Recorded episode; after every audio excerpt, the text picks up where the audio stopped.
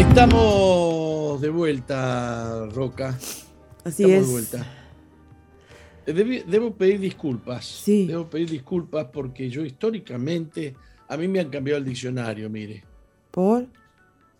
Porque históricamente yo había leído, no, no, este, en las embarcaciones el carajo era ese lugar que le dije, pero ahora me han mostrado, hay aquí un oyente que dice que el diccionario dice otra cosa, eh, una definición muy diferente, dice Julio Varela, y estoy realmente sorprendido, porque para mí está mal eso. Ha cambiado con el tiempo lo que significa o la, lo que se entendía en alguna nación de lo que es carajo, ha impactado en el resto de las naciones. Y este, bueno, el que quiera saber de qué se trata, que lo busque en el diccionario. Bien. Eh, se trata, y entonces voy a, a tratar de redondear lo que les había prometido de esta noticia, de crear un universo médico paralelo. Me llama la atención que sale en la prensa.com.ar. Eh, este nuevo universo médico es eh, un grupo de miles de médicos que están en contra de las imposiciones de la Organización Mundial de la Salud, que es, que es financiada por estos grandes ricos, poderosos ricos, que además de ser poderosos ricos, eh, al ser los, los aportadores más importantes de la Organización Mundial de la Salud, vienen a ser como los directores. Uno de ellos, Bill Gates, este, aportan más del 80% de los fondos. Entonces están, están coimeados, están for- forzados a hacer y a decir lo que estos grandes señores, ¿cómo se llaman estos que donan mucho dinero? Que son, son gente bien del mundo. Se me fue la palabra. Filántropo, ¿eh? ¿no? Filántropo. Estos filántropos que hacen negocio poniendo plata en el- la Organización Mundial de la Salud y obligando a la Organización Mundial de la Salud a imponer en el mundo cuatro vacunas de una enfermedad y hacerse un negocio más grande que el de Microsoft. Eh, entonces estos médicos, 17 mil médicos, quieren ofrecer alternativas fuera del sistema de la Organización Mundial de la Salud para que vuelvan a honrar la medicina, la ciencia y el arte de curar. Este último es precisamente el plan de más de 17 mil profesionales de la salud de distintos países que han firmado recientemente declaración de médicos de la Global COVID Summit, donde, entre otras cosas, exigen la restitución de la integridad eh, científica. ¿eh? Eh, muy bien, Eddie Cuadrado, muchas gracias. Sí, eso es lo que yo siempre entendí. La parte más alta de la embarcación. Pero ahora el diccionario dice otra cosa. No entiendo nada. Contenido no disponible, ¿qué es esto? A ver. Eh, bueno, parece que no pasó nada. Bien, vamos a entrar a charlar un tema que muy interesante. Si, si puede, llame a su familia, a su vecino a escuchar lo que vamos a hablar ahora. Ah, llámele a su tía, a su tío, a su abuela, a su cuñado, a sus sobrinos, porque vamos a hablar este, un tema importante. Una de las iglesias más importantes del mundo, la, iglesia eh, del pastor Brian Houston, eh, aquí estoy poniéndole me gusta a la gente. Le pongo me gusta y, y me sale un cartelito raro. Ah, Algo está muy mal acá. A los que les quiero poner me gusta, eh, aquí la máquina no me está dejando a los que me escriben, ¿no? Bueno, Eh, les estaba hablando de la iglesia Hilson, una de las iglesias que más ha crecido en el mundo, que más se ha eh, dispersado en las naciones. Una, una iglesia con una onda terrible, con músicos increíbles y con adoraciones extraordinarias que se cantan en todo el mundo, pero que ha sido azotada por ha sido azotada por una ola de, de, situaciones de, de, gente de primer nivel de la iglesia que ha abandonado la fe cristiana, que se han hecho gay, y otros que han caído mm, en, en pecados sexuales, a tal punto que el presidente, el fundador de esa iglesia, Brian Houston, eh, ha tenido que renunciar para dejar operar libremente a los abogados en los juicios que se le han venido. ¿eh? No queda claro si Brian Houston es uno más de los que ha caído en pecado. Este, el consejo vino de parte de los abogados de él eh, porque se ha acusado a su papá de pecados, pecados sexuales. Y uno dice, pero ¿cómo es la cosa? Che, esas adoraciones tan bonitas, esas canciones tan hermosas, tan dulces, tan bien hechas, que te elevan a la presencia del Señor, ¿qué es lo que está fallando? ¿Qué es lo que está eh, fallando?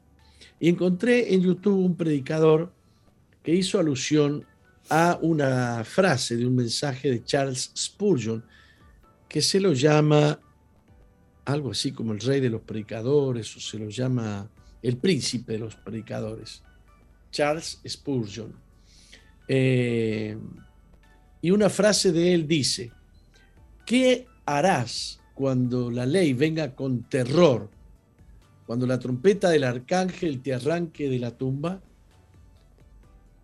Cuando los ojos de Dios se abran paso en tu alma culpable, cuando los libros grandes se abran paso y todo tu pecado y tu vergüenza sean castigados, ¿podrás enfrentarte contra una ley furiosa en ese día? Hay un contenido terrible en esta frase de, de, Spurgeon, porque estamos acostumbrados a decir que ya no estamos más en la era del antiguo pacto, que ya no estamos más bajo la ley, aunque Jesús dijo que ni una tilde ni una coma ni una tilde. Este, de la ley se va a remover. O sea que la ley sigue intacta. Y entonces comienzo a caer en el hecho de que los que van a ser condenados van a ser condenados por cada punto y por cada coma de lo que está escrito en la ley, porque no han entrado en la gracia. Y la pregunta más importante es cómo se entra en la gracia. La gracia es la ley del amor, del perdón y de la misericordia de Dios que se sobrepone, que se sobrepone a la ley moral, se le llama a la ley moral, a la ley de a la ley que Dios dio eh, en el Sinaí, en el Antiguo Testamento, que dio lugar al primer pacto o al Antiguo Testamento. Aquí Charles Spurgeon estaba usando los diez mandamientos, la llamada ley moral, para llevar al conocimiento del pecado. ¿Qué está diciendo Charles Spurgeon? ¿Qué te va a pasar cuando venga Cristo? cuando suene la trompeta y el arcángel te levante de la tumba, cuando los ojos de Dios se posen y atraviesen tu alma culpable, cuando los libros grandes se abran para juzgar a cada uno según sus obras. Así dice, Jesús, según sus obras. Y, yo, y entonces nosotros decimos, no estoy bajo la ley, estoy bajo la gracia. Eh, Cuando todo tu pecado y tu vergüenza sean castigados, podrás enfrentarte contra una ley furiosa en ese día. Y entonces esto se entiende bien cuando lo vemos desde este punto de vista. Si predicas un el evangelio sin precederlo de la ley moral, sin entrar por la ley del Antiguo Testamento, con seguridad llenarás la iglesia con falsos eh, conversos. La idea es que hemos llegado a predicar un evangelio muy light, un evangelio en el que se le dice a los creyentes, vení, entregale tu vida a Cristo, vas a ver qué fácil que es, muy lindo, Jesús te ama, no quiere que seas condenado, pedile que, pedile que te limpie el corazón y ya está, y ya está. Pero no fue así cuando el, joven rico le vino a decir a Jesús que quería seguirlo. Jesús le dijo, eh, ¿cumples la ley? ¿Cómo? Jesús estaba introduciendo la gracia y le dice al joven rico que si cumple la ley. El joven rico, sí, todo lo guardado desde, desde chiquito. Jesús le dice, bueno, te falta solo una cosa. El pecado de él era la avaricia. Ve y vende todo lo que tienes y entrégaselo a los pobres y ven y sígame. Dice la Biblia que el hombre rico amaba las posesiones, amaba las riquezas y no le siguió. Se perdió. Se perdió. Y Jesús lo confrontó con la ley. Este, eh, entonces hay algo que le hemos sacado al Evangelio. En Gálatas 3:24, el apóstol Pablo dice, de manera que la ley ha sido nuestro ayo, esto significa nuestro, ay, ¿cómo se puede llamar? Maestro. Es más que maestro. Mm. En las cortes de los reyes tenían... Un consejero. Esos maestros que eran más que maestros, eran ayos que le enseñaban cultura, cómo comer, que el tenedor, que el cuchillo, que le enseñaban todo a los príncipes, eh, que le enseñaban cultura, que le enseñaban eh, las leyes, que le enseñaban, le enseñaban todo. Un ayo era un guía especial, específico, para, eh, para el príncipe, ¿no? La ley ha sido nuestro ayo para llevarnos a Cristo. Yo he leído mil veces este versículo, pero parece que nunca lo entendí. ¿Cómo la ley me va a llevar a mí a Cristo?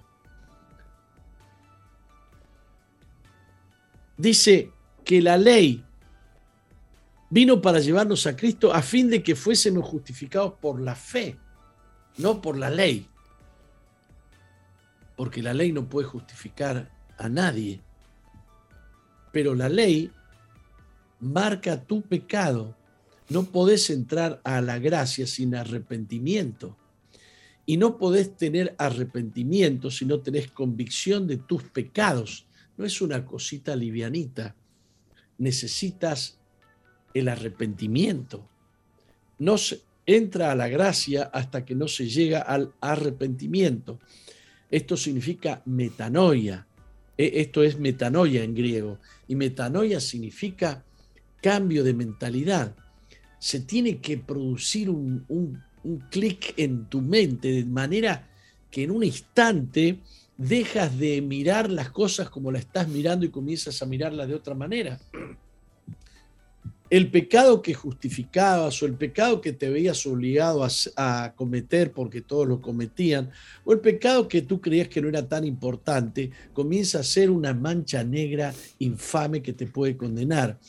Has dejado de ver las cosas como las veías, eso es metanoia, eso es arrepentimiento. Es un giro de 180 grados, es un giro de tal manera que yo voy caminando en una dirección por causa de lo que pienso, de lo que veo, de lo que, de lo que argumento, pero en un instante cambio mi manera de ver y comienzo a, marchar en la dirección opuesta. No sé cómo se, cómo se llama eso en, la jerga del, ejército. Eh, ese cambio de marcha, cuando el soldado da vuelta sobre sí 180 grados. Entonces, cuando yo logro ver lo que la ley me marca, cuando el Espíritu Santo trae luz a mi vida y me muestra el pecado en su verdadera dimensión, y yo logro entrar en ese estado de tensión. Yo me acuerdo que esto me ocurrió a mí cuando tenía ocho años de edad. Predicó un predicador y yo entré en una convicción que decía que si Jesús no me perdonaba con ocho años, llorando decía, si Jesús no me perdona, me voy al infierno. Una convicción de pecado extraordinaria, un niño de ocho años. Esto me pasó a mí en un campamento de niños. Amo los campamentos de niños. Este, entonces entendí y le pedí perdón a Dios y la gracia entró a funcionar a partir de ese momento. El perdón. Pero no hay perdón sin que previamente haya un conocimiento del pecado que me condena.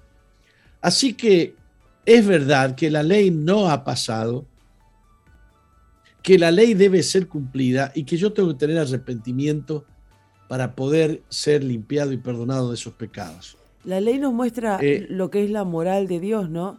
Y, al nosotros tener presente la ley, eh, reconocemos nuestros pecados y nos arrepentimos porque usamos, es como que el mundo usa la gracia para eh, tener libertad para pecar, ¿no? Así como el agente 007, ¿no? Es licencia para pecar y, tomamos solo esa parte de lo que es el Evangelio y Jesús Mire, yo he conocido predicadores que dicen que uno puede adulterar y que no importa porque el pecado está en el cuerpo y el cuerpo va a ser destrozado, va a ser eh, comido por los gusanos, qué sé yo, deshecho, eh, y lo importante es que el espíritu está salvo. Eso es una, una doctrina satánica. Esto se lo escuché a pastores adúlteros que eh, eh, enseñaban que uno peca con el cuerpo, pero no con el espíritu. Chao. Una, una, este, una doctrina de la gracia increíble. Romanos 3:20 dice, ya que por las obras de la ley ningún ser humano será justificado delante de él, porque por medio de la ley es el conocimiento del pecado. Yo siempre he leído la primera parte de Romanos 3:20. Por las obras de la ley nadie será justificado, por las obras de la ley seremos condenados. Pero no había prestado atención a la segunda parte de ese versículo que dice, por medio de la ley es el conocimiento del pecado. Por eso es mi ayo para venir a Cristo. La ley me hace temblar, la ley me señala el pecado, me muestra el pecado, el Espíritu Santo me trae convicción acerca de la negrura de mi pecado y de la condenación y el aguijón de muerte que hay dentro del pecado. Entonces es por causa de la ley que yo vengo a conocer la condenación por causa del pecado. O sea que hay una perfecta, eh, ¿cómo se diría?, conexión entre el Antiguo Testamento y el Nuevo Testamento. No es que se terminó el Antiguo Testamento y ya no estamos bajo eh, la ley. Es que la ley nos sigue mostrando nuestros pecados.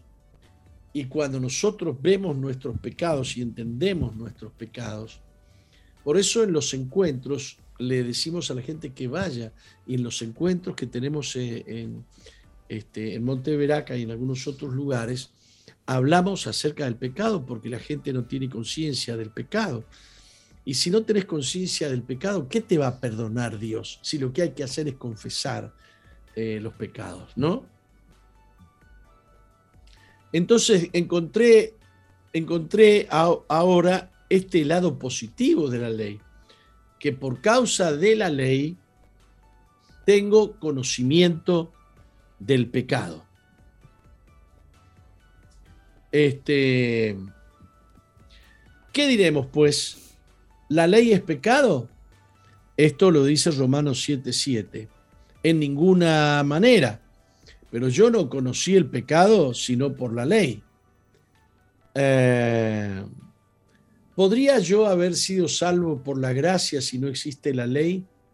No, porque eh, si no existe la ley yo soy un ignorante total del pecado y de que soy pecador y que todo lo que hago lo hago contra la ley moral de Dios.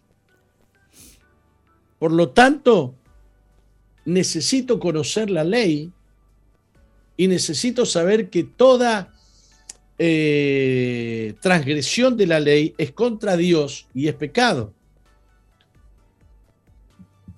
Yo no conocí el pecado si no fuese por ley. Tampoco conocería la codicia si la ley no dijera no codiciarás. Tampoco conocería la mentira. Me sería fácil mentir si la ley no dijera no mentirás. Por lo tanto, la conciencia de pecado, la ley nos guía a la conciencia de pecado y eh, el Espíritu Santo quita la venda para que nosotros veamos y entremos en arrepentimiento.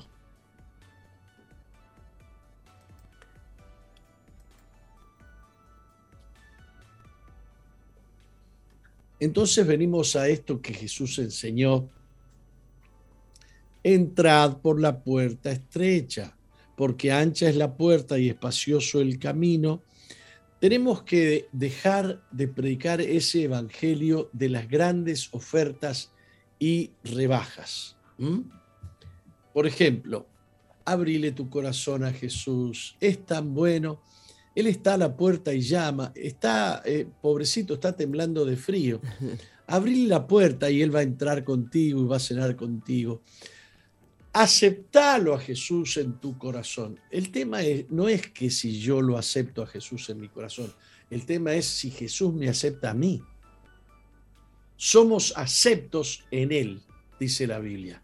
Es decir, somos aceptados por Él. Somos aceptados por causa del arrepentimiento. Eh, ¿Sigo hablando, Roca, o termino esto en el próximo bloque? Es que mismo Jesús dijo, arrepentíos porque el reino de los cielos se ha acercado. Él nos manda a arrepentirnos, ¿no?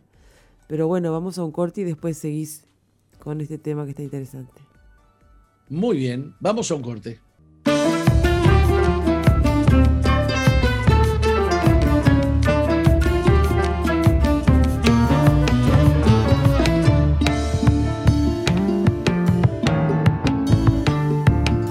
Continuamos con Misión Vida.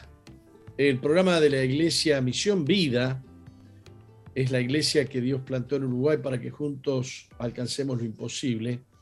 Les recuerdo que mañana tenemos una entrevista importante. Ojalá. Eh, ¿Quién está ahí ahora? Pipo. Atenti, Pipo. Eh, mañana tenemos una entrevista muy importante. Un médico especialista en cuidados paliativos. Se está tratando de implementar una ley, se está mm, eh, tratando, se está ventilando ya un proyecto de ley de eutanasia. Eutanasia es el derecho que, se, que le otorga la ley a los médicos para matar gente. Así no va. No, no, no, le, no le ponemos, ¿cómo se dice? Aceite, nada. El médico se descorazona, no se llena de misericordia y comienza a matar gente y aparecen casos y casos y casos y hay muchos casos que son muy complicados de resolver, pero bueno, la conciencia del médico da, eh, el médico que quiere matar puede matar, tiene derecho legal. Los cuidados paliativos dicen, no, no, no, no, no, no.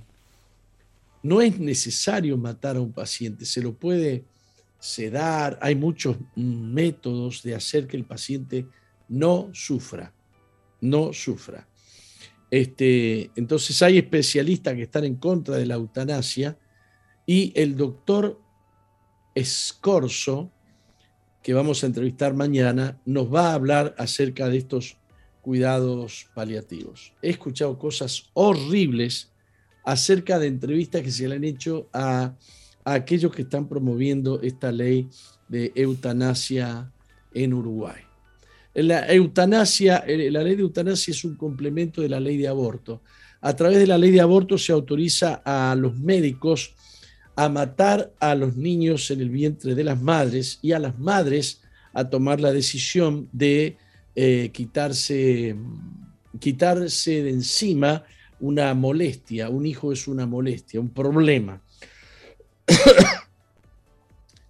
Eh, y la ley de eutanasia, eh, a través de la ley de eutanasia nos podemos eh, sacar los problemas eliminando a los enfermos, a los que están en situación de mucho quebranto, de mucho dolor, o tienen una enfermedad incurable, etcétera, etcétera.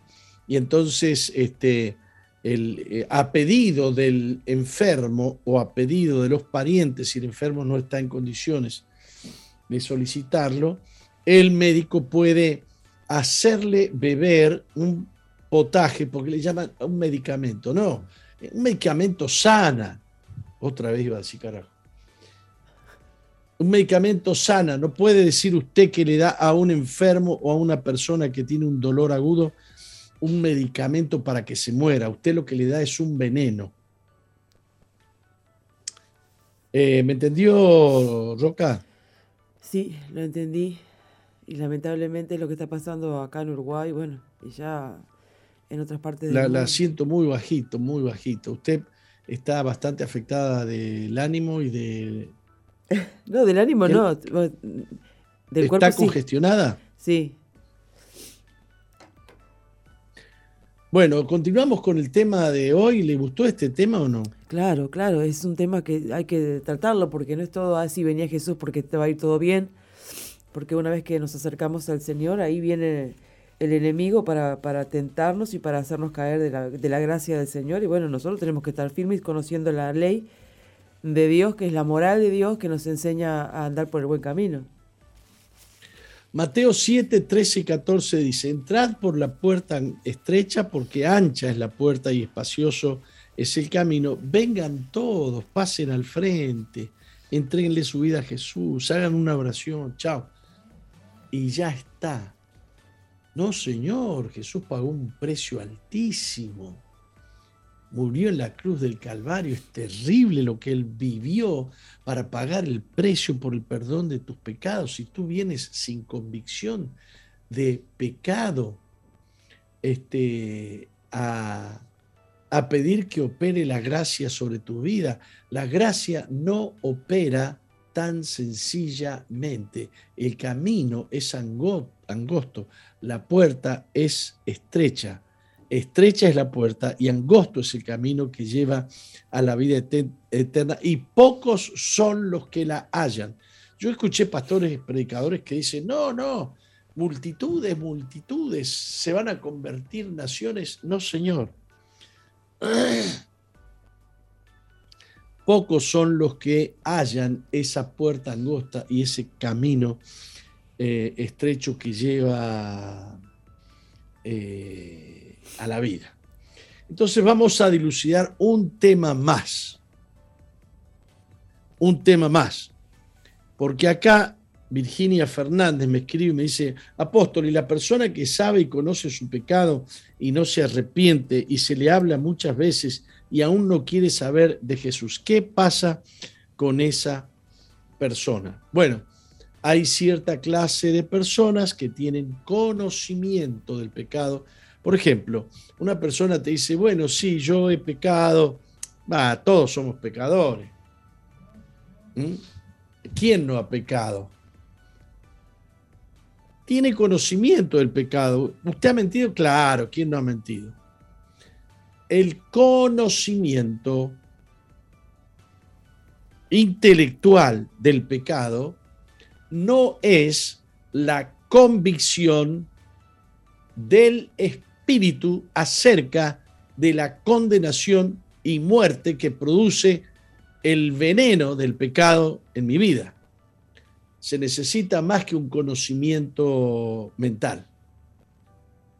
Por eso hay muchos teólogos y mucha gente que sabe mucha doctrina y enseña mucho de, doctrina que se va a ir al infierno. Usted dirá qué fuerte, qué es lo que usted está diciendo. Sí, señor, porque hay un conocimiento mental, intelectual, racional de la palabra que no penetra en el corazón. No se trata de argumentos intelectuales, no se trata de, teología y de doctrina, se trata de convicción de pecado, de que el Espíritu Santo me muestre a mí la negrura del pecado y lo terrible de la condenación. Por eso para predicar el Evangelio tenemos que empezar hablando de la ley y del pecado. Si la persona no está en una situación de decir, ay, ay, ay, ¿ahora qué hago? Estoy condenado. Es verdad, soy enemigo de Dios. Mis pensamientos y mis hechos se levantan contra Dios. ¿Qué hago? ¿Qué hago? Ese es el lugar donde la gracia puede actuar cuando la convicción llega. Cuando la convicción llega, llega también el arrepentimiento. Entonces, hay personas a los que se le ha dicho una y dos y tres y cuatro y cinco y no pasa absolutamente nada porque lo que le has dicho no ha penetrado. Hay una cáscara muy dura, hay una, un escudo o una ceguera, una venda eh, muy fea en los ojos de los incrédulos para que no le amanezca la luz. Dice la Biblia que el Dios de este siglo ha enseguecido el entendimiento de los incrédulos para que no les amanezca. El diablo trabaja para que no escuches esto que yo estoy hablando. El diablo trabaja para que no te creas que es tan duro el asunto ese del pecado que estás cometiendo. El diablo trabaja para que tú no tengas eh, mucha eh, convicción acerca de, de, la condenación que genera eh, tu pecado. Pero mientras yo estoy hablando, hay personas que comienzan a entender, wow, y yo que todos los días estoy pecando y, y me creo que porque voy a la iglesia o porque canto o porque ofrendo, hay una cultura cristiana evangélica, hay prácticas cristianas evangélicas que no dan fe o no certifican tu salvación. El creyente da fruto y el fruto no es ir a la iglesia. El creyente da fruto y no es dar fruto llevar ofrendas. Yo he conocido este, eh, gente de la droga, como se dice, narcotraficantes, que se quieren hacer los buenos con Dios.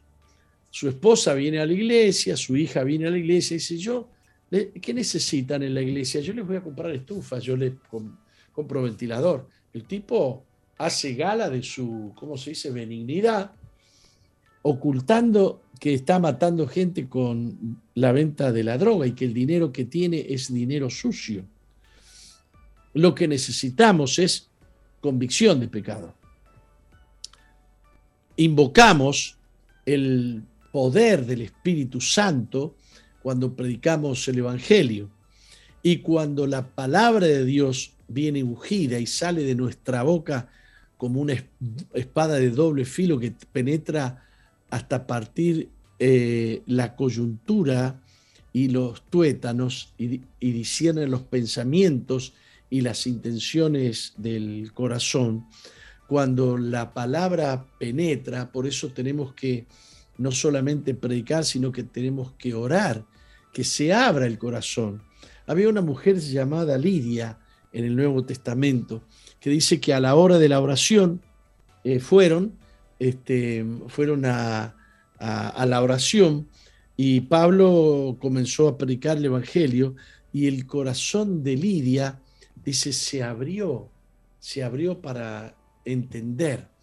Hay un entendimiento que es un entendimiento en el espíritu. Yo no puedo obligarle a una persona que se arrepienta. Yo no puedo condenarlo por no arrepentirse. Yo tengo que orar por esa persona. Tengo que pedirle a Dios que entre con poder en su vida, que esa persona, que a esa persona le penetren bien por los oídos las palabras porque las palabras que vienen de Dios son espíritu y son vida, y hay gente que no la discierne, no discierne el poder del espíritu que entra a través de los oídos. El que tenga oídos para oír, oiga, dice Jesús, haced que os penetren bien estas palabras. A Jesús le interesaba no solamente que oyeran, les interesaba que prestaran atención, les interesaba que captaran el espíritu que había en las palabras que él decía. ¿Habrá alguien en este momento que está reaccionando y está entendiendo que la clase de cristianismo que está viviendo no sirve para nada? Yo quiero bendecirte en esta mañana. Yo quiero guiarte al perdón y a la salvación pero tú tienes que entender que estás condenado. Vuelvo a las palabras de Spurgeon. ¿Qué harás cuando la ley venga con terror? Cuando las trompetas del arcángel te arranquen de la tumba, cuando los ojos de Dios se abran paso dentro de tu alma culpable, cuando los libros grandes se abran y todos tus pecados y tu vergüenza sean castigados con castigo eterno, ¿podrás enfrentarte contra una ley furiosa en ese día? Conclusión, aquellos que son condenados son aquellos que no lograron entrar en la gracia, son aquellos que no se arrepintieron de sus eh, pecados, eh, son aquellos que tomaron livianamente su pecado, que dijeron, como algunos en el Nuevo Testamento, otro día te vamos a escuchar, o que dijeron, soy muy joven, más adelante voy a pensar en esas cosas, creyendo que tenían comprada la vida, ¿no? Creyendo que la tenían comprada. Cuando tenga 40, 50, 60, voy a ver qué hago con el asunto este de Dios. O aquellos que te dicen, Sí, apóstol, a mí me gustaría, sí, pastor, a mí me gustaría, eh, pero estoy muy ocupado.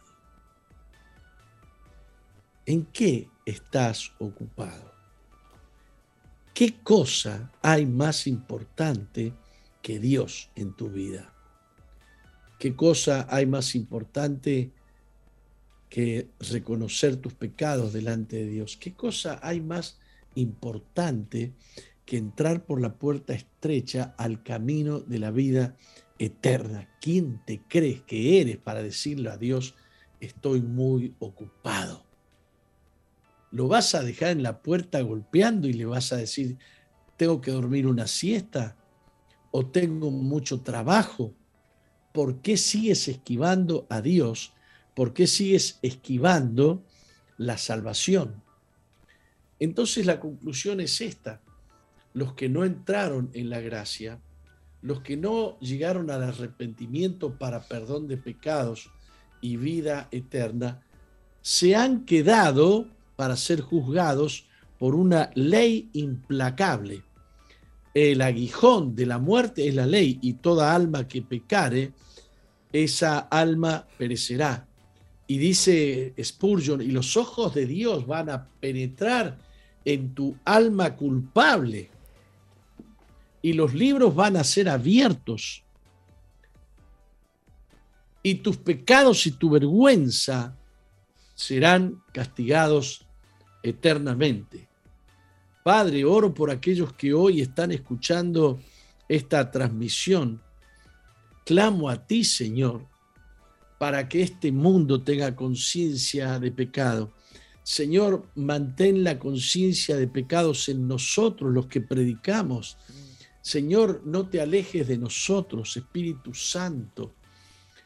Continúa interviniendo en nuestra mente, en nuestras emociones, limpiando con la sangre preciosa de Jesucristo, trayendo convicción de pecados, para perdón de pecados y para vida eterna por medio del Señor Jesucristo. Usa, Señor, esta enseñanza para salvación de muchos.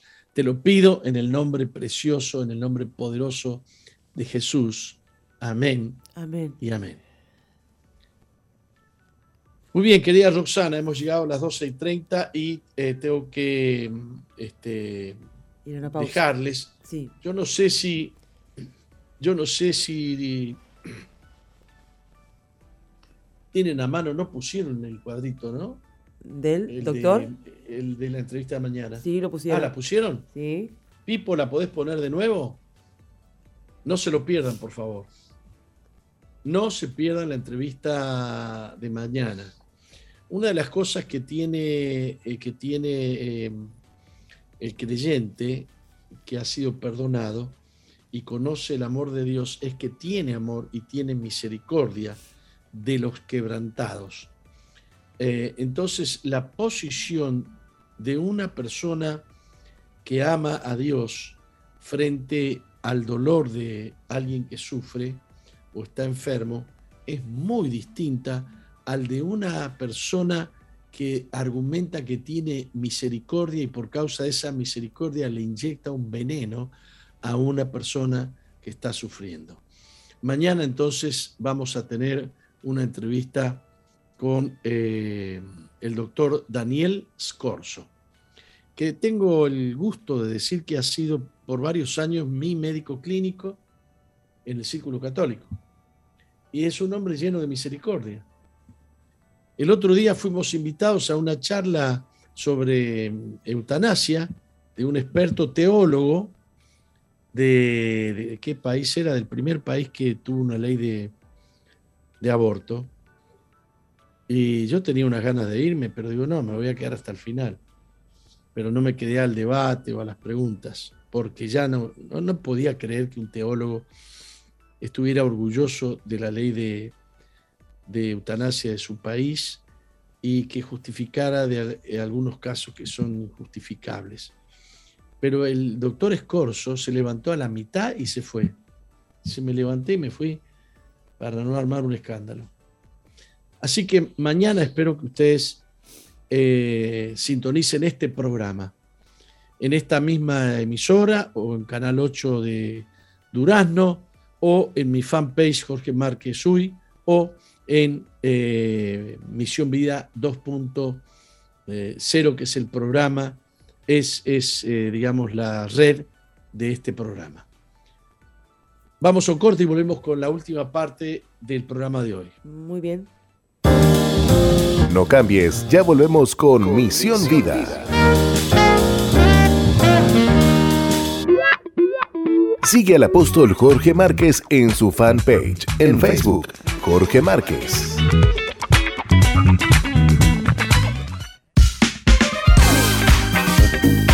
Misión Vida, ahora más 2.0. Interactúa con nosotros en la red, en Facebook, Misión Vida 2.0 o ingresa en nuestro website www.misionvida.org. Ahora, más 2.0.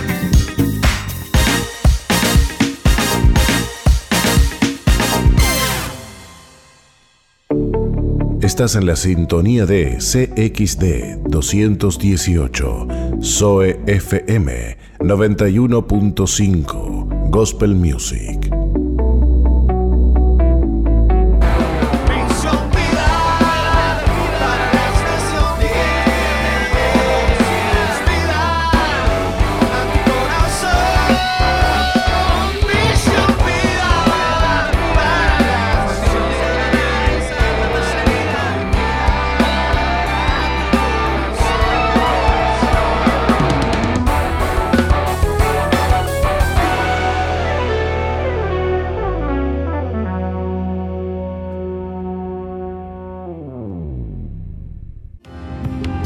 Bien, continuamos con Misión Vida para las Naciones. Roxana se esconde un poquito detrás de, del antipop ahí. ¿Cómo le va a Roca? Ah, ahora sí, ahora sí se acomodó ahí. Muy bien, muy bien, pastor. Está un poquito resfriadita, eh, la veo. La veo, como decía la abuela, estás, estás tomada. ¿Te acordás de esa? Tenés la voz tomada. Mm. Este, bueno, ¿cómo está la audiencia en esta en este día? Qué linda, bueno, linda, lindas reflexiones. Ha estado compartiendo la voz y fuertes, ¿no? Sí. Y fuertes. Pero que necesitamos escuchar. porque no todo es, ay, sí, venía el Evangelio, que está todo lindo. Es que lamentablemente, es que lamentablemente es un poco lo que hoy este, se predica, ¿no? En muchos lugares, ese evangelio que, no confronta, ¿no? Ese evangelio que solamente, este, bueno, invita a venir a Jesús y, además a un Jesús que, bueno, vení porque este, Jesús te ama y todo eso, que es verdad pero ah, se habla poco del pecado, ¿no? Mm. De cuánto nosotros necesitamos a un Salvador. Y necesitamos un Salvador porque somos pecadores, ¿no?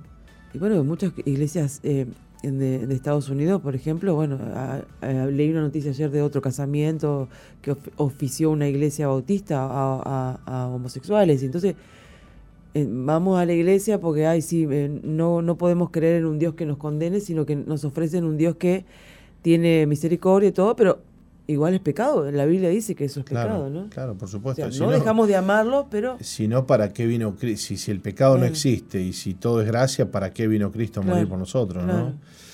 Bueno, le cuento que en unos minutitos va a estar con nosotros José Suárez, un joven de 28 años de nacionalidad venezolano, que nos va a contar eh, cómo Dios le ha restaurado y le ha prosperado. ¿eh? Así que no se vayan, eh, vamos a estar en unos minutitos hablando con él y compartiendo su historia y su vida. Muy bien. Eh, bueno, no sé si usted tiene algún anuncio por allí. Bueno, la charla de mañana del apóstol con el doctor Scors. Eh, sí, la entrevista. Sí, la entrevista.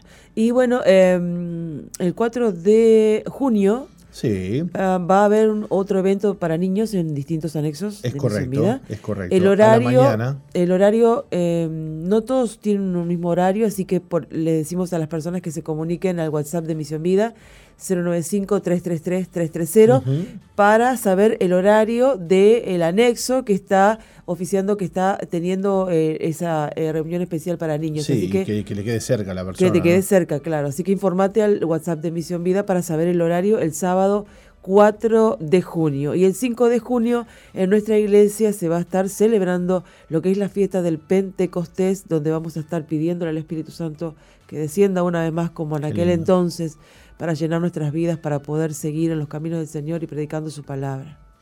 Bueno, esto va a ser eh, este, este sábado no, el, otro, ¿verdad? este sábado no, el, que viene. este, el sábado 4 entonces tendremos la fiesta de Pentecostés este, en nuestra iglesia. Bueno, muy contentos por eso. Eh, se instaló ya la aplicación de Zoe la está usando, si no es así, ¿qué está esperando? ¿Qué está esperando? Por favor, eh, eh, vaya ya a la página de SOE, por favor, eh, www.soe.com.uy, soe.com.uy, y ahí le va a aparecer un banner que diga descargar nuestra aplicación y ahí le, tocas un botoncito y enseguida aparece la aplicación este, y el lugar donde usted puede descargar y allí este, se conecta con nosotros. ¿Eh? se conecta con nosotros. Nos llevas a donde vayas. Por supuesto, y además este, puedes chatear con nosotros. De hecho, Roca ya está chateando ahí mismo en todo momento durante el programa, chateando oh, este, con la audiencia, ¿verdad? Este, en la aplicación y además desde la aplicación podés, ahí está, mire, ahí está, la están enfocando Roca que está buscando, ¿vio? Ahí está chateando, claro, claro que sí. Este, y puede, bueno, ir a la página de Zoe, puede ir al WhatsApp de Zoe y desde allí mandarnos un mensajito y bueno, y conectarse con nosotros. Estamos más cerca. Me preguntaban ayer, ¿y esta aplicación este, se escucha en Montevideo? ¿Cómo se escucha? Claro, se escucha en todas partes del mundo porque es por internet. Si usted tiene internet, usted va a poder escuchar Zoe. Además, la aplicación pesa 11 megabytes, que no es nada. Cualquier foto de cualquier celular pesa el triple de lo que pesa nuestra aplicación. Además, el streaming de audio es en alta calidad, pero además optimizada, con códex optimizados que hacen que su, internet casi que no se gaste por escuchar la radio. ¿eh? Usted puede escuchar la radio en, segundo plano, pone, apaga la pantalla del celular, se pone el celular en el bolsillo y sigue escuchando la radio con sus auriculares, la puede poner en el auto, donde usted quiera, a través de la aplicación de Zoe. ¿Cómo hace para descargarla? Bueno, váyase a la página nuestra este, repito, la página de SOE, soe.com.uy y allí baja la aplicación y se la instala en su celular. Por ahora solo para Android, ya este, veremos de tenerla para móviles, este, para móviles este, iPhone, ¿no? Bien, vamos a ir una pausita, Roca, y en segundito Jesús Suárez estará aquí con nosotros. Muy bien. No cambies, ya volvemos con Misión, Vida.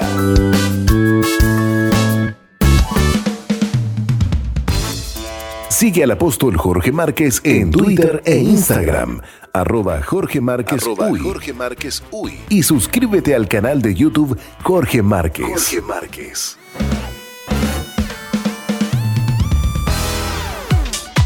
MBTV Televisión para las Naciones. Excelentes contenidos para todo público. MDTV. Ingresa a nuestro website www.misionvida.org y cliquea en TV en vivo.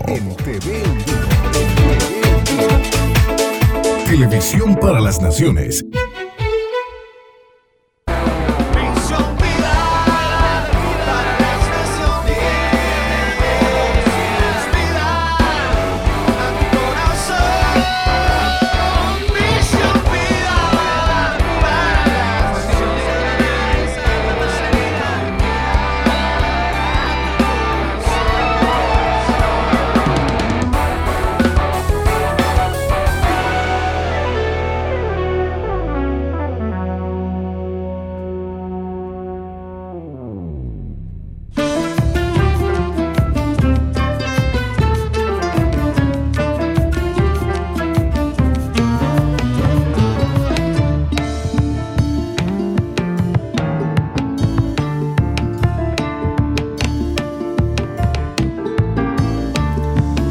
Bien, continuamos con Misión Vida y como les dijimos, está aquí con nosotros Jesús Suárez, él es un joven de 28 años que hoy nos viene a contar cómo el Señor le restauró su, relación con la familia, le ha prosperado, le ha bendecido. Él es venezolano y lo tenemos aquí en los estudios de SOE. Jesús, un gustazo tenerte, bienvenido, ¿cómo estás?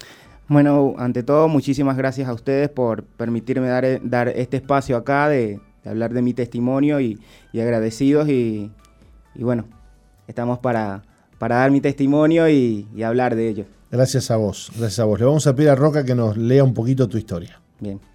Nació en Venezuela junto a sus padres y hermanos en una familia católica. Estaban muy abocados al negocio familiar y no permitieron que a Jesús le faltara ningún bien. A los 19 años se fue a estudiar veterinaria a la universidad, lejos de su familia. Allí comenzó a ver a los, eh, que los padres de otros chicos los visitaban, salían con ellos y estaban pendientes, mientras que los suyos le enviaban dinero para que no tuvieran necesidades económicas, pero estaban ausentes. Esto agudizó el vacío de su corazón y generó rechazo hacia sus padres. Entonces buscó refugio en sus compañeros de universidad y empezó a salir a boliches. Luego comenzó a consumir alcohol, lo que afectó su rendimiento académico y generó ansiedades que lo llevaron a fumar tabaco. Cuando terminó la carrera, regresó a la casa de sus padres a trabajar en el negocio, eh, el negocio familiar con su profesión. No obstante, los pleitos se incrementaron. El disgusto con sus padres y hermanos ha aumentado cada día. Eh, por esos días difíciles, una de sus tías le habló de Dios y lo invitó a la iglesia. Desde que ingresó, experimentó una paz que nunca había sentido y la presencia de Dios. Tres semanas después, tuvo un accidente grave en motocicleta donde sobrevivió de forma sobrenatural. Al poco tiempo se casó con Mary Sheila quien lo acompañó a la iglesia y comenzaron a crecer juntos en la fe. Luego llegó el desafío de viajar a Uruguay y si bien no estuvo de acuerdo, entendió que tenía que venir. Ni bien llegó, comenzó a congregarse en Misión Vida y a pesar de las dificultades económicas que experimentó, se aferró a la palabra de Dios. Sabía que si era fiel en lo poco, Dios lo colocaría en lo mucho. Hoy está trabajando en su profesión, tiene un negocio propio con su esposa y ve la mano del Señor en todo lo que emprende. Dios no solo llenó su vacío, sanó sus heridas y restauró las relaciones familiares. Él revolucionó su existencia y ha sido su proveedor dándole más de lo que esperaba. Bueno Jesús, qué, fuerte tu historia, esta historia que hoy este, la contás desde Uruguay, ¿no? Pero hablanos un poquito cómo es que eh, llegaste a, bueno, a resentirte con tus papás, te sentiste solo quizás. Este, a veces los padres eh, tienen aquello de que, bueno, yo te doy lo necesario, pero a veces los hijos necesitan un abrazo, la compañía, un beso, ¿no? Un cariño de los padres. Y los padres este, se preocupan solo por lo material, ¿no? ¿Fue tu caso este así? Sí, tal cual. Bueno, pasó de que justamente me tocó viajar 28 horas más o menos de mi casa, iba en ómnibus hasta donde estudiaba. Y bueno, justamente por, por temas de que no me quedaba cómodo viajar este, en épocas del año, solo lo, llegaba a hacer dos veces al año. Este, que eran las fiestas de Navidad y de seguro Semana Santa, o, si, si, iba en Carnaval, no iba en Semana Santa, de ahí siempre era como que en, en casos muy puntuales que viajaba. Esto conllevó, bueno, de que como mis padres, solamente cuando yo me gradué, que presenté mi trabajo de investigación, que presenté mi trabajo de pasantía, que fueron en una semana más o menos, fueron cinco años después que viajaron a, a donde yo estaba. Y tipo, yo me sentí, o sea, me sentí en una condición de que estaba solo, me sentí en una condición de que, bueno, de que veía a mis compañeros, de que visitaban, los visitaban sus padres, salían a comer, los abrazaban, le daban ese amor de padre. Entonces yo decía, wow, ¿cuándo esto a mí en realidad me va a tocar? O sea, ¿cuándo ellos se van a disponer? ¿Qué edad tenías tú, Jesús? 19 cuando ah. viajé recién y de ahí, bueno, re joven, o sea, pasó 19, 20, hasta 24 años y estaba ahí ¿Y solo. Vos nunca le dijiste a tus papás, este, los necesito? Quiero que vengan, ¿por qué no vienen? Sí, pero siempre existía, existía la excusa, viste, de que, bueno, estamos solo en el negocio, no, tenemos a alguien de confianza en, a, quien dejar, en el negocio. O sea, somos una familia este, con tres, o sea, yo soy el único varón y tengo dos hermanas, pero mis dos hermanas se casaron, o sea, tienen su familia aparte, en sí el negocio, bueno, mucho más allá de que familiar, todavía está este, era mi papá, mi mamá y mi persona. O sea, éramos nosotros tres como que liderábamos la empresa y bueno, si viajaban no quedaba nadie ahí.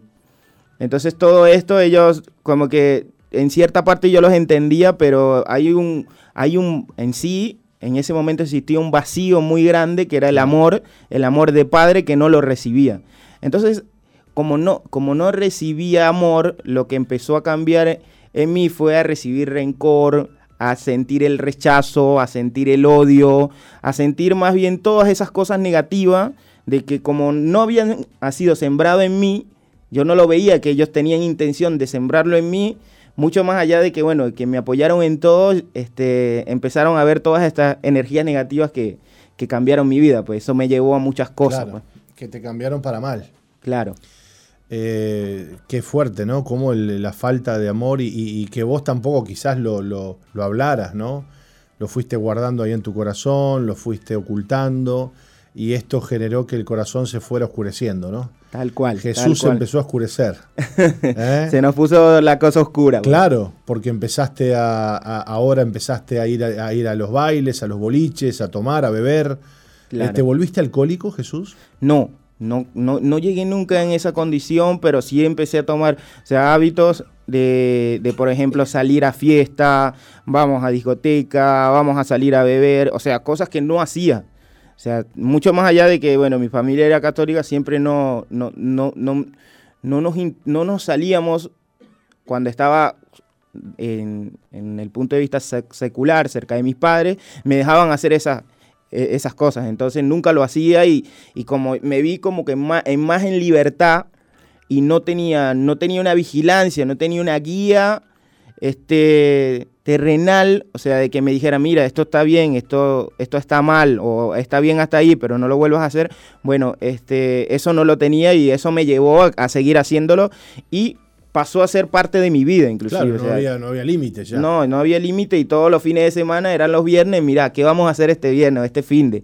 O es miércoles, bueno, vamos, los miércoles, este, se hacía mucho algo que era como que, este, tenías descuento en las discotecas y eso te llevaba a que, bueno, no solamente los fines, sino también entre semana tenías que hacer algo y tenía una agenda toda desorganizada, una vida toda desorganizada este, no descuidaba mis estudios, le, le o sea, me, me, reté a mí mismo de que si en realidad, porque ellos me enviaron fue estudiar, siempre me aclararon eso, tú vas a ir a estudiar, y entonces dije, bueno, mucho más allá que están haciendo una inversión en mí, le voy a demostrar de que sí lo puedo hacer, de que sí lo puedo lograr, pero no, no, no, no o sea, no, no estaba fluyendo el tema de, de lo espiritual, de lo emocional, del amor, de padre, todas esas cosas y, que la veía negativa. Y que tampoco Jesús vos te habías tenido un encuentro con el Señor y, en Dios no te refugiabas, evidentemente, ni buscabas la ayuda del Señor, sino que te estabas refugiando en el pecado, ¿no? Correcto, tal cualmente. En el alcohol, en las salidas, en la noche, en la mala vida.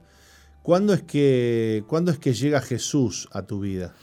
Cuando llega Jesús a mi vida, bueno, este... O mejor dicho, ¿en qué momento llega Jesús a tu vida? Vuelvo, o sea, en uno, en uno de... Cuando vuelvo a casa, prácticamente cuando ya termino la, carrera, este, empieza una tía que se llama Araceli, este, que empieza a predicarme, empieza a hablarme, empieza a, a, a enviarme invitación, no, vamos a esta esta semana en la iglesia y yo siempre, sí, sí, bueno, vamos.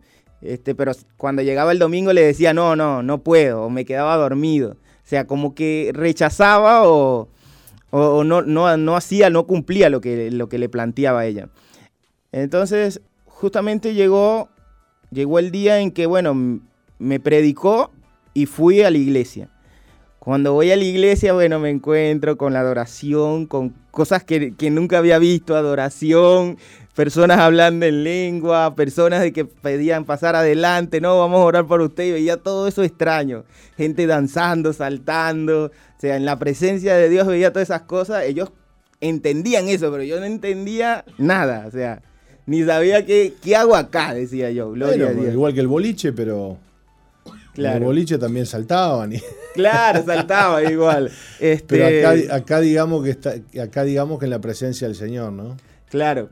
Este, y bueno, me sentí con todo eso diferente y dije, bueno, pero este, me gustaba escuchar la palabra, o sea, me, gustó como, como el pastor en ese momento predicó, me llamó la atención la palabra, entonces dije, bueno, vamos a, a seguir asistiendo, vamos a seguir viendo, voy a darle otra oportunidad de volver a ir, de volver a ir a la, a la iglesia y ver qué pasa. Bueno, pasó la segunda, pasó la tercera y después, bueno, en la tercera, me recuerdo bien claro, la tercera semana, estaban, estaban predicando en la iglesia sobre las túnicas de colores. De José. De José, cuando se le entregó su padre Jacob. Y pidieron de que pasaran adelante las personas que querían una túnica de colores, de que querían una túnica de salvación. Entonces mi tía me hizo señal como que pasa adelante. Bueno, vamos a pasar adelante. Pasé adelante, me concentré, recibí y me quedé, bueno, ahora tengo una túnica de salvación. Este, nada me puede tocar. Entonces ya estaba como un poquito más espiritual. Lo, lo, atesoré, atesoré esa palabra en mi corazón y resulta ser de que justamente después de, ese, de, de esa tercera semana me ocurrió un accidente en una motocicleta. Entonces, en ese accidente, bueno, yo iba normal, y la persona que venía en el, en el carril contrario, era una, una, vía doble vía, este, se paró en una sola rueda y la moto de él se vino hacia la mía y chocamos de frente. Cuando chocamos de frente, este, las dos motos, yo quedo como inconsciente, como por, por tres minutos, más o menos, y dentro de mí, o sea, yo lo único que pensé en ese momento dije, wow, pero es que yo no puedo morir en este accidente. Yo tengo una túnica de colores que me colocó mi pastor. Y me paso la mano por, por la ropa así, y ahí es cuando vuelvo en sí. Y cuando vuelvo en sí, uno de los plásticos se ve de, o de los fierros de la moto, de, de, la que venía del frente o la mía, no recuerdo bien, este, se incrustó por toda, rompió la camisa, rompió toda la camisa y llegó justamente hasta el corazón.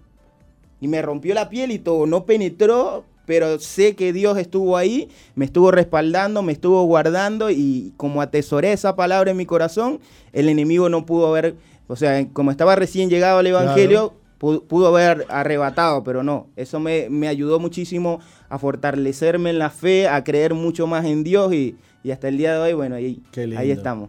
Bueno, lo cierto Jesús es que hoy ya hace que estás hace tres años aquí en Uruguay, estás con nosotros aquí en la iglesia y bueno, me imagino que con tu esposa también. Correcto. Bendecido, prosperado. ¿Y tu relación con tus padres cómo, cómo, cómo quedó? Bueno, mi relación con mis padres, eh, hace, ahora en mayo, mi mamá falleció hace dos años. este, se le detectó un tumor en el, en el útero. Este, fue algo que no nos dio tiempo de hacer nada, o sea, mm. fue un mes una vez detectada la enfermedad, este, falleció, este, fue algo muy terrible porque no pude ni viajar ni nada porque fue en plena pandemia. Y bueno, creyó mucho en Dios, o sea, mis pastores fueron, que estuvieron todo ese tiempo ahí con ella y, creo que bueno, que, está reposando en el Señor. Amén. Y en, en, el caso de mi padre todavía tengo la comunicación, anhela de que, bueno, de que en algún momento pueda volver a Venezuela y apoyarlo como, como lo hacía anteriormente, este, pero ahora estoy acá. Bien, y Dios tiene planes contigo. Y sí. Que el Señor haga su, voluntad. Jesús, gracias por haber venido. Este, nos queda el, mensaje de que eh, tenemos que escuchar la palabra como vos la escuchaste un día y atesorarla, porque la palabra de Dios se cumple en nuestra vida, es real. Gracias por tu testimonio, querido. Bueno, muchísimas gracias a ustedes. Y gracias a toda la audiencia por habernos acompañado en este día, Roca, día lluvioso aquí en Montevideo, Uruguay. Este, no sé cómo estará ahora, pero bueno, hasta donde yo sé estaba lloviendo. Cuídese usted de esta gripa, dijeran, este, ¿dicen gripa allá en Venezuela? No. Gripe. ah, sí, pero los colombianos dicen gripa, ¿eh? Ah, sí dicen, dicen Ah, ¿vio? Sí dicen. Este, no, acá decimos gripe también, decimos gripe. Así que cuídese, porque no sabemos si es COVID, la viruela del mono o este, una gripe común. Dios bendiga a toda la audiencia. Hasta mañana. Nos vemos mañana.